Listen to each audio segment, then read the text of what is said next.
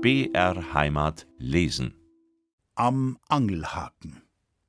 Moosbichler hatte eine schöne dinarische Nase. Sie war nicht zu groß und nicht zu klein. Als er aber eines schönen Tages zu meinem Vater ins Forsthaus kam, war diese Nase sehr verunstaltet.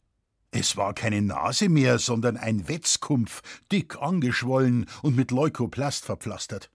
Vater starrte seinen Forstaufseher verblüfft an und fragte: Um Gottes Willen, Moosbichler, was ist denn mit Ihrer Nasen passiert? Es war der Doktor des Rindviech, gab Moosbichler Bescheid. Der Doktor? wunderte sich Vater.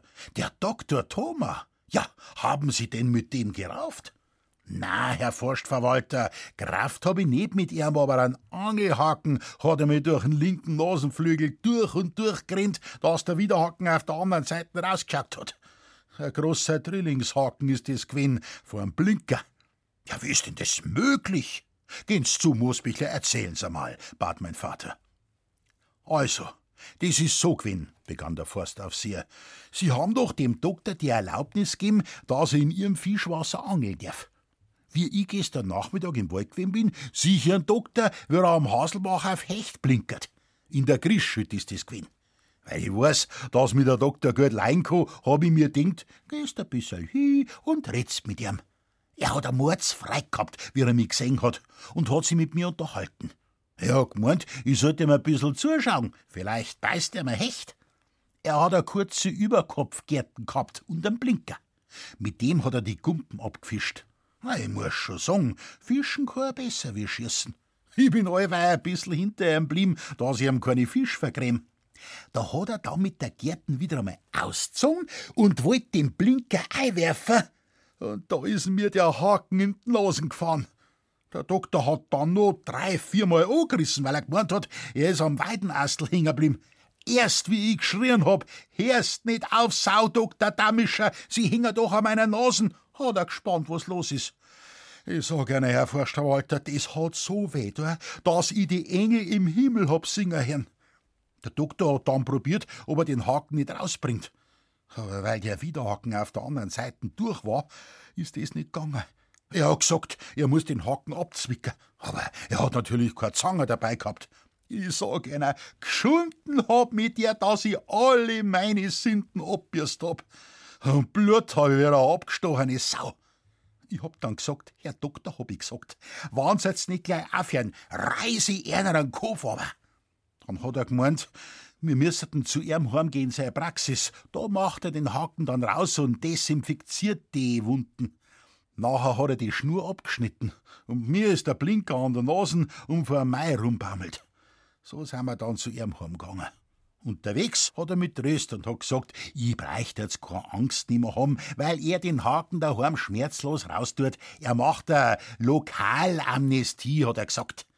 Lokalanästhesie, schlug Vater vor. Ah ja, ganz recht, so hat er gesagt, bestätigte Moosbichler. Äh, Lokalanästhesie oder wie das Klump heißt, hat er gesagt, macht er. Und dann spüre ich gar nichts mehr.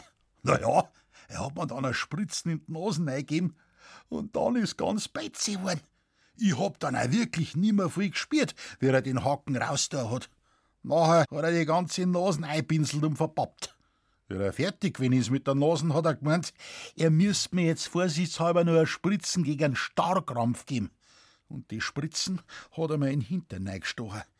Ich hab ihn aber im Verdacht, dass das gar nicht braucht hätte, sondern dass er das bloß aus Gaudi da hat, dass er mir in den Hintern reinstechen kann. Er hat mich nämlich wieder erbleckt und hat gesagt, ihr Hintern halt schon aus, Moosbichler. Der ist auf sowas ja trainiert, von wegen dem Fuchsbiss, hat er gesagt. Vater lachte herzhaft und meinte, nein, Moosbichler, die Tetanusspritzen waren notwendig, das war keine Gaudi. Der Forstaufseher sah meinen Vater misstrauisch an und erwiderte, Sie nehmen heute den Doktor in Schutz, Herr Forstverwalter, weil er Freund ist. Ich glaub's nicht recht, dass das notwendig war. Schau's, wann ich an der Nasen was hab, was braucht ihr mir dann in den Arschbacken neistechen? Was haben die Nasen dem Hintern da? Das müssen's doch einsehen, Herr Forstverwalter. Vater klärte den Muckel darüber auf, dass es ganz gleichgültig ist, an welcher Stelle das Serum dem Körper zugeführt wird, und sagte, Glauben's mir, Moosbichler, das war bestimmt notwendig. Eines. Na ja, Weil Sie sagen, Herr Forstverwalter, glaub ich's.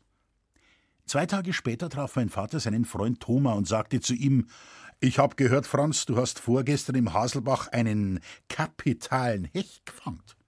Oh mei, Hermann, lachte der Arzt, da jetzt dabei sein sollen. Ich kann dir sagen, sowas hat die Welt noch nicht erlebt. Geschimpft hat mich der Moosbichler, da machst dir keinen Begriff.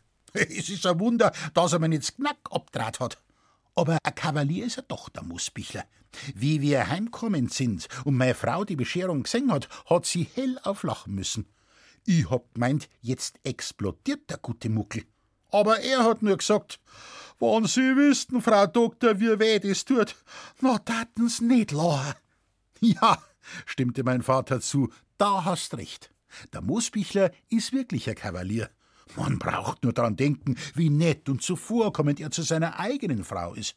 Da könnte sich mancher aus unseren Kreisen ein Stückel davon abschneiden. Der Mühlbauer Resi gegenüber war er aber weniger kavalierhaft, sagte Dr. Thoma. Hat er dir nicht erzählt, was er zu der gesagt hat? Nein, davon hat er mir nichts gesagt. Äh, wer ist denn die Mühlbauer Resi? Dies ist doch die Hebamme, klärte Dr. Thoma meinen Vater auf. Ach, die Hebamme. Ja, was hat er denn mit dir gehabt? wollte Vater wissen. Also, das war einmalig, stellte der Arzt fest. Ich hab den Moosbichler nach der Operation noch da behalten, weil ihn meine Frau zum Kaffee eingeladen hat. Nachher haben wir mit ihm noch einige Weine und Schnäpse getrunken, bis der Muckel einen kleinen Schwips gehabt hat. Ich hab ihn dann nach Haus begleitet. Es war schon ziemlich dunkel. Mitten im Dorf hat Moosbichler dann einmal austreten müssen, und weil niemand mehr auf der Straße war, hat er seine Notdurft an einer Stallecken verrichtet. Ich bin derweil ganz langsam weitergegangen. Da kommt aus einem Seitengassel die Hebamme raus, und wie sie den Moosbichler sieht, sagt sie: Du Saubier! Also es Mannsbrüder seid's wie die Hund. Wann's ein Eck seht's, da müsst's. Und was denkst, was dann der Moosbichler gesagt hat? Also, ich hab gemeint, nichts reißt's. Er hat sich in seinem Geschäftel gar nicht stören lassen und hat zur Müllbauerin ganz breit und behäbig gesagt: Halt's mei, sonst such ich die nieder.